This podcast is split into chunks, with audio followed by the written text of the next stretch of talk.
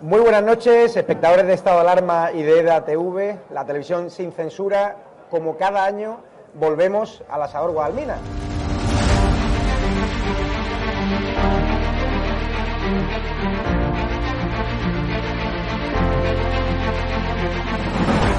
¿Por qué te gusta lo que hacemos? Porque decís la verdad. Está muy bien y me está muy contenta. Señora, ¿les ha gustado el programa? alcanzaron con un disparo en la cabeza a un compañero que era el jefe de la UEI y que como dice, no, es que ya han dejado de matar. Parece que Franco está matando todavía. Cuando vivía Franco con la libertad de expresión, y ahora resulta que son ellos los que no nos dejan hablar a nosotros. Y hay que ir a por ellos. De defender causas que están silenciadas, los pequeños agricultores, los pequeños ganaderos, gente que nunca ha tenido un, un micrófono. Nosotros no nos hemos tomado nunca canapés en la sala VIP antes de entrar en, en un plato de televisión con monedero.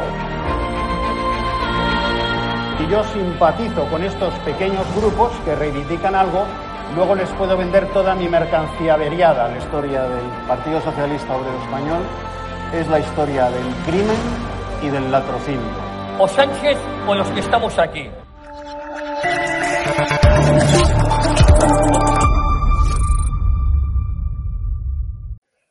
Muy buenas noches, ¿qué tal? Bienvenidos espectadores de Estado Alarma, de la TV.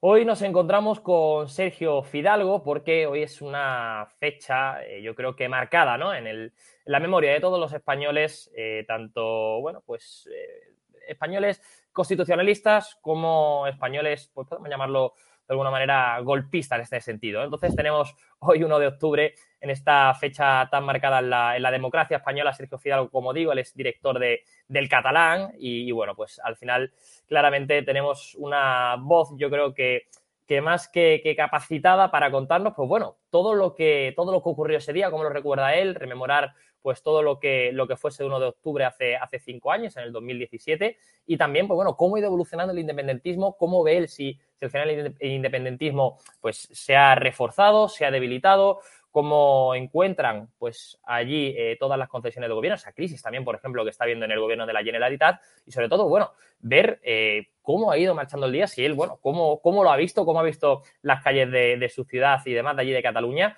pero tampoco me quiero yo extender más porque al final me voy a poner aquí a hablar a Sergio y al final tú eres el invitado, así que de verdad que es un auténtico placer tenerte por aquí en un día, como digo, tan señalado para la democracia de España. Sí, sí, tan señalado y tan triste, porque la verdad es que no deja de ser el aniversario de un golpe de Estado y como tú bien dices, hay que, hay que acordarse y hay que no conmemorarlo, pero sí recordarlo para que no nos vuelva a ocurrir, pero realmente ese día, al final, si no, no hubiera sido por el discurso del rey, posiblemente estaríamos hablando de una España diferente, porque habrían pasado muchas cosas y a peor seguramente. Pero bueno, dispara, dispara lo que tú quieras y ahí contestamos. Exacto, no, además me, me, gusta eso, lo que dices de, de, que al final hay que rememorar ¿no? lo, lo, lo, que ha ocurrido, pero por saber lo, lo, que ha ocurrido para no caer en el olvido y, que no caiga esto como, como decir, bueno, pues si ocurre otra vez, no, no, es que al final tenemos que tener en mente que igual que están los herederos de ETA en el Congreso de los Diputados, también están los que dieron ese golpe de Estado en Cataluña, también en el Congreso de los Diputados, aquellos que, bueno, dijeron que en 18 meses iban a abandonar el Congreso de los Diputados y llevan ya cerca de 5 años cobrando y subiéndose el sueldo, que por cierto han votado a favor todos, como no podía ser de otra forma, a favor de esa subida del 3,5% del sueldo de los políticos de la Cámara Baja de, España. Pero bueno, Sergio, yo por empezar contigo un poquito, sí que me gustaría que, comentaras un poco, que nos eh, expusieras, porque es cierto que, que, nosotros, la mayoría de los que te estemos escuchando, quizás eh, no estuvimos allí para vivir eso. Me gustaría eh, que tú, que además eres periodista, ¿Cómo lo, ¿Cómo lo, vivisteis en, ese, en ese, ese, día? ¿no? ¿Cómo lo vivisteis en la redacción? ¿Cómo lo viste tú como, como catalán, como, como ciudadano ¿no? de, de, de, allí, mientras estaba dando un golpe de Estado en toda regla? La verdad que con mucha zozobra y con mucha preocupación, porque realmente parecía que podían conseguirlo. De hecho, se votó, se votó mal y tarde y, por supuesto, los separatistas hicieron un referéndum como los que le gustan a ellos, que es metiendo cada uno 15 papeletas para que y todas con el sí, pero se votó, o sea, la imagen que se dio a todo el mundo fue de gente haciendo colas en los colegios electorales, votando en urnas, con dos, con dos o tres policías eh, vigilando como en unas elecciones normales que no pasara nada, porque todos los colegios había, cada colegio había dos Mossos, y bueno, y luego las imágenes de las cuatro cargas que se dieron, que fueron mal dadas y poco por razón se dieron, porque la verdad era un acto ilegal que había que pararlo, resulta que se vendió como si fuera prácticamente una masacre. Con lo cual, desde el punto de vista, fue, un día muy terrible porque el, Estado reaccionó tarde, reaccionó mal y al final les dio un triunfo simbólico al separatismo que de hecho están viviendo desde, entonces de lo que ellos llaman el mandato del 1 de octubre. Ese día se vivió realmente con mucha preocupación, con mucho, incluso con angustia, porque claro, todo lo que, todo lo que llegaba era negativo. También es cierto que también con cierta esperanza, porque la reacción de la policía, aunque fuera, insisto, mal y tarde, sí que demostró que el Estado no estaba dispuesto a que la cosa saliera gratis. Y por lo tanto, todo lo que vino después, con el mensaje del rey, con las manifestaciones del 8 y el 29 de octubre, significó una reacción que consiguió parar de momento el golpe. Por lo tanto, angustia y cierta esperanza. Es un poco ese el resumen. Yo te quería preguntar, Sergio, también, eh, ahora que estás hablando, ¿no? Un poco de, de, angustia, ¿no? De esperanza. Ahora mismo en la actualidad, tú, eh, o tu balanza, ¿no? ¿Dónde se encuentra? ¿En la esperanza o en, o en, ese, entre comillas, miedo a que quizá se vuelva a repetir, ¿no? Porque al final parece ser que que aquí en España al menos yo tengo la sensación como que, bueno, el En el resto de España, en el resto de España, no digas en España. No, no, me independices ya, por favor. No, quiero ser un súbdito de del no. de esta gente chusma. No, me hagas eh, eso. en Madrid, yo te digo, en Madrid al menos, en Madrid, y en Sevilla, que yo he estado viviendo en Sevilla mucho tiempo, eh, yo tenía la, la, la sensación como que el independentismo ya no tiene esa fuerza, ¿no? Pero yo te quería preguntar por eso, o sea, ¿es cierto que el independentismo ya no tiene esa fuerza? Eh, o, queda esa esperanza de que, bueno, ya no están tan fuertes, o, si es cierto que, se vive con esa angustia, ¿no? Con ese miedo de decir, es que lo pueden volver a repetir. Mira, es que dos, digamos, tiene dos partes la, la respuesta. La primera es, no son fuertes para romper España porque tampoco lo eran en el 17. En el 17 sobreestimaron sus fuerzas y sobreactuaron y pensaron que podían conseguir algo que no podían conseguir con lo que tenían. No tenían apoyo internacional, no tenían apoyo de la población, de la mayoría de la población. De hecho, ni siquiera ellos mismos, los, que eran separatistas, estaban dispuestos a llegar hasta el final. Por lo tanto, desde un punto de vista de si pueden volverlo a hacer ya, no lo pueden volver a hacer ya, porque en el 17, que estaban más movilizados, tampoco lo pudieron hacer. Simplemente entonces el golpe de Estado mm, se ha parado. Otra cosa es cómo está el separatismo, está más fuerte que nunca. Mm, porque hagamos un balance muy sencillo.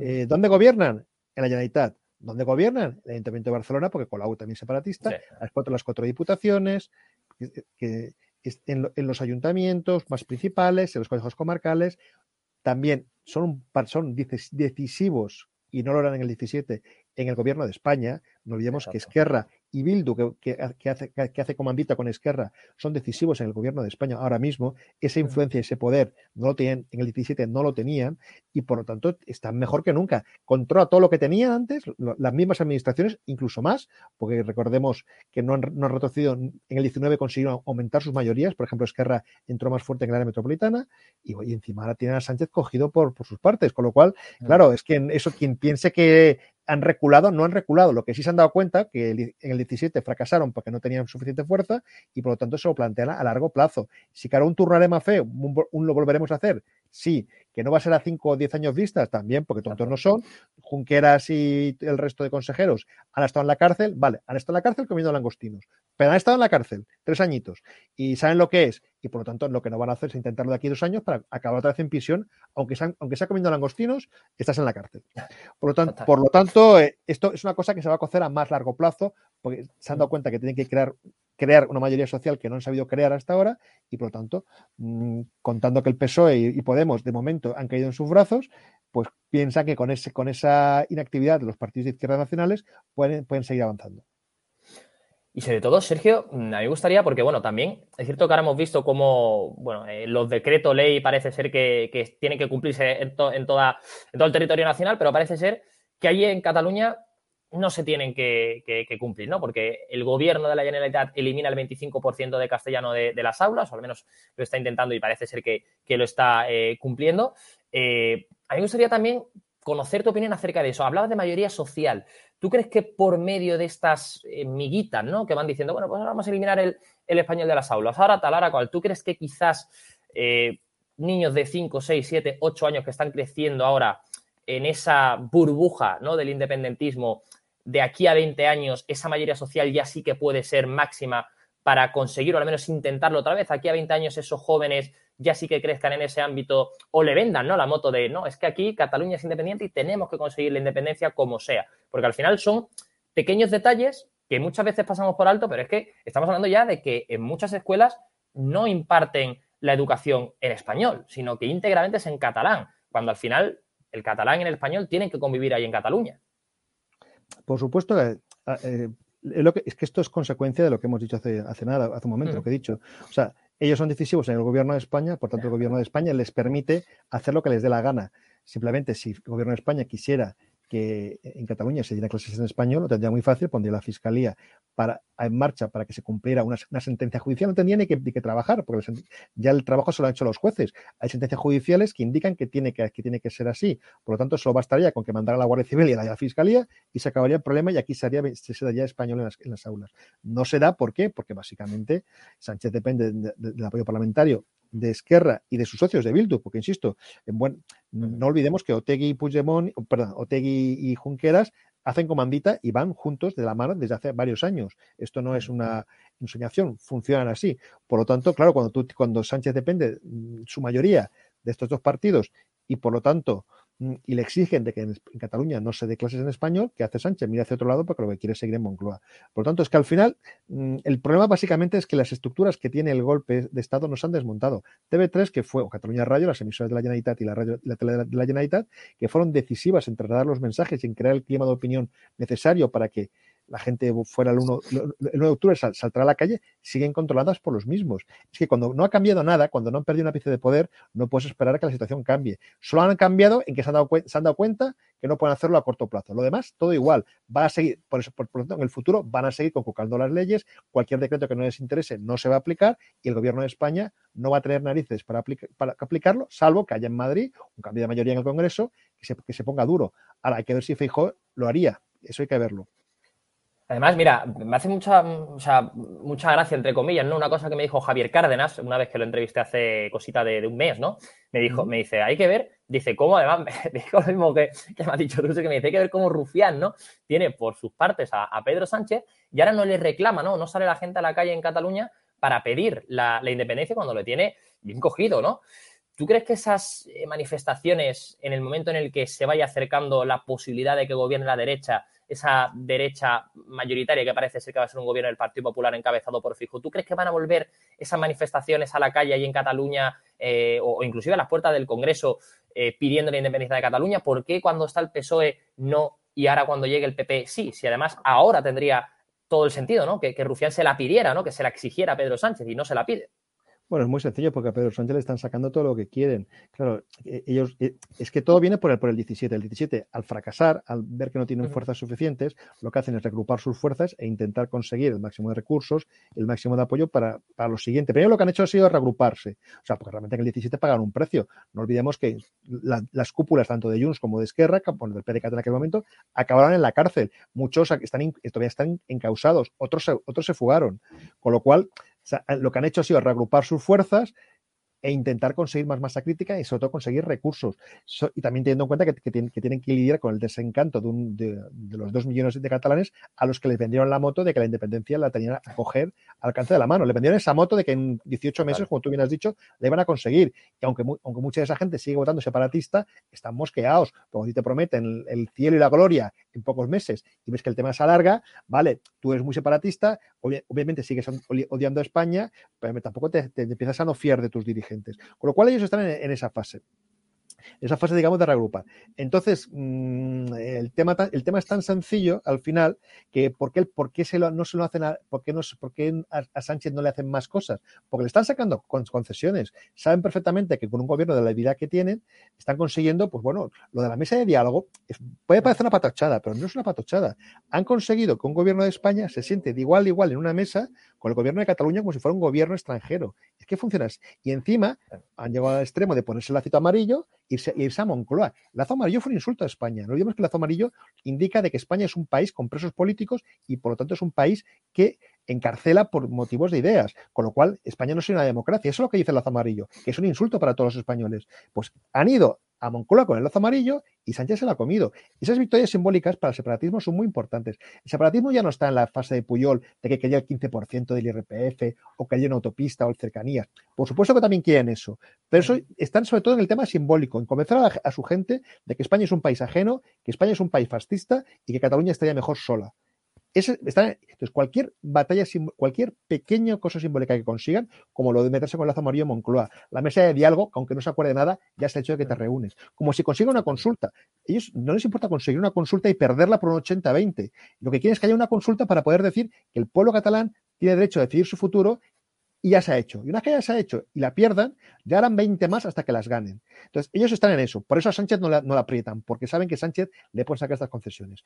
Porque al, PP, ¿qué va a pasar? Pues simplemente al PP se la monten, porque claro, contra el PP es mucho más sencillo, sobre todo si es un gobierno PP-Vox y por tanto se plante y diga, le diga al separatismo hasta aquí hemos llegado, pues entonces digamos el enemigo exterior es mucho más claro, saben que no, no, van a poder conseguir concesiones y llegará el momento de la agitación. Ojo, agitación de baja intensidad, porque está, por mucho que gobierne el Partido Popular y Vox, saben que no van a poder dar un golpe de Estado en tres años, en cuatro o cinco años. Entonces, una cosa es que metan ruido y otra cosa es que van a intentarlo, porque saben que encima ya no vendrían cuatro policías a pegar cuatro tortas maldadas, sino que posiblemente vendría el ejército. Entonces, eso lo tienen muy claro. Ellos tienen muy claro que tampoco les interesa que les desmonten el chiringuito, por mucho que les gusta, les encantaría ver imágenes de policías deteniéndolos. ¿De acuerdo? Sí, lo que tú quieras. Eso a nivel exterior a lo mejor te daría cierta publicidad. Pero si te desmonta la Generalitat y os, y os, desalojan del poder y dejan de poder repartir dinero como lo están, como están desmontando, el separativo volvería a ser un movimiento muy, muy, muy, movilizado, pero marginal y no como es ahora mismo que es central, porque domina todo, todo, el gobierno. Por lo tanto, al PSOE no le van a tocar mucho las narices, el PP se lo van a tocar dependiendo de lo que haga con Vox. Si el PP gobierna estilo fijo en solitario y tiene un discurso parecido al de Rajoy, sí que le, sí, sí que le molestarán y sí que meterán ruido, pero lo justo, porque también saben que mm, Rajoy no mandó a la policía hasta el último momento y posiblemente Fijo haría lo mismo. Bueno, Sergio, también me gustaría preguntarte en ese sentido, eh, porque Vox ha llevado varias veces ya al Congreso eh, y ha exigido al gobierno la aplicación del 155, ¿no? Ese famoso 155 eh, del artículo 155, porque dicen, primero de todo, por el aspecto lingüístico, ¿no? Y segundo, sobre todo, por todo el desarme que está habiendo en Barcelona que dicen que, bueno, que es una de las ciudades más seguras de España, pero yo creo que cualquiera que vea las imágenes... Sí, sí, por eso. Sí, el otro día, el otro día lo, lo, vi, eh, que, que, lo dijo... Eh, una... Colau. No, Colau no, lo dijo, creo que la, la, la subdelegada, no, la, la subdirectora eh, de, del ministro de, de, la ministra de Igualdad, eh, creo que lo dijo, que dijo, dijo Barcelona, bueno, no, si Barcelona es la más segura, si es una de las ciudades más seguras, y diciendo, pero la gente por puede tomarse los cubatas por favor, quiera. claro, claro. Puede tomarse los cubatas que quiera y yo respeto el derecho a tomarse cubatas. Yo digo, madre mía, digo, yo, si hay que ver las imágenes solamente digo, para saber qué está ocurriendo, ¿no? Entonces, ¿tú eres partidario, Sergio, de, de que vuelva o de instaurar ya el 155 en Cataluña como está exigiendo vos? A ver, depende para qué. Si es un uh -huh. 155 como el que se hizo en el 2017, pues para qué vamos a... Si se hace, se tiene que hacer de verdad. O sea, realmente para solucionar problemas, para intentar que, la, que básicamente que se cumpla la ley. A ver, para mí el separatismo es una ideología, eh, digamos, repulsiva. Pero a mí no me molesta que haya separatistas, porque yo soy demócrata y por lo tanto, mmm, si los hay, los hay. Lo que yo quiero es que cumpla la ley. Yo solamente le pido al separatismo que cumpla la ley y que no se la salte continuamente. Por lo tanto, yo sí quiero que, haya un 155 para que en España se cumpla la ley y que un, catalán sea tan, tenga la misma igualdad de derecho que tiene un murciano. Simplemente, si en Murcia se cumple la ley, aquí se tiene que cumplir también. Si, un, si en, Murcia la educación se, da como se tiene que dar, aquí también. Lo digo, la educación, digo la familia, digo la televisión pública, etcétera, etcétera. Por lo tanto, un 155 que sirviera solamente para que se cumplan las leyes en Cataluña, que Cataluña deje de ser una, tierra sin ley en la que el separatismo hace lo que le da la gana y que solamente tiene privilegio, por supuesto que me parecería muy bien que se aplicara. Hasta que, y si son tres años, tres años. Ahora, si es un 155 de Pitimini de dos meses para hacer ver que lo hacemos, no perdamos el tiempo. No perdamos el tiempo porque da una esperanza que luego no se cumple. Ya, ya, tuvimos un 155 y al final, y no tocaron ni TV3. En TV3 se seguía insultando a, a, los millones de, catalanes no separatistas, mientras teóricamente estaba intervenida la administración de la Generalitat. Por lo tanto, yo lo que pido es, son hechos. Me parece mucho más, más importante lo que decía Cayetana Laura de Toledo, de la resistencia al separatismo, que se nos dote de medios, se nos dote de influencia y de voz para poder plantar cara, porque yo, al final, si, si los, los, millones de catalanes que no somos separatistas tuviéramos los mismos medios que tienen separatismo, entre nosotros podríamos vencerles.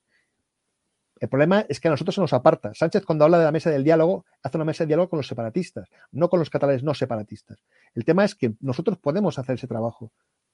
Entonces, un 155 de verdad ayudaría. Para hacer un 155 de pitimini no hagamos nada y lo que sí que pueden hacer es echar una mano pues, hacia sociedad civil, a tolerancia, a escuela de todos, a, los, a, a la losada, a toda esta gente que está luchando en Cataluña. Entonces, porque nosotros podemos luchar, somos muchos. Claro, si nos desmotivan y nos desmoralizan, pues cada vez que pensamos que podemos sacarla, por ejemplo, ha pasado, insisto, con el 25%, ganamos en los tribunales y lo que conseguimos es que el gobierno de España nos dé, nos dé la espalda. No, que no, no, no, ya que ayude, sino ni siquiera nos dé la espalda. Pues claro, eso es lo que mata. Por tanto, 155 sí, pero de verdad. Si es para ayudar, si no, no lo hagamos. Pues Sergio, te dejo porque además sé que te, que te, tienes que marchar. De verdad que ha sido un placer tenerte por aquí. Te hago un pequeño inciso, además, que acabo de buscar la noticia. Además, eh, fue Aina Vidal, eh, la portavoz de En Común Podem en el Congreso, que además le respondió a Javier Negre y le dijo que Barcelona es una ciudad segura y que los incidentes que se registraron durante la fiesta de la Merced, patrón de la ciudad, son hechos aislados. O sea, que ahí ah, sí, sí, sí, sí, que, se lo que, se lo digan a Bete, que se lo digan a Manuel Canoyer, que se lo digan a todo el mundo, a los que han matado, a los que han rajado. Exacto, exacto. Por eso quería hacer ese pequeño inciso. Estás de Colau. Para que supiéramos era. Total, total. No, por eso. no pueden mentir, no pueden mentir. ha quedado claro ya que claramente, pues no, no es tal como dice. Pero bueno, de verdad, Sergio, un auténtico placer tenerte aquí en EDATU, en estado de alarma un día más. De verdad que, que un auténtico placer, ya sabes que esta es tu casa y que aquí nos tienes para lo que necesites. Perfecto, muchas gracias y seguir dando caña que hace falta. A tope estaremos. Gracias, chao.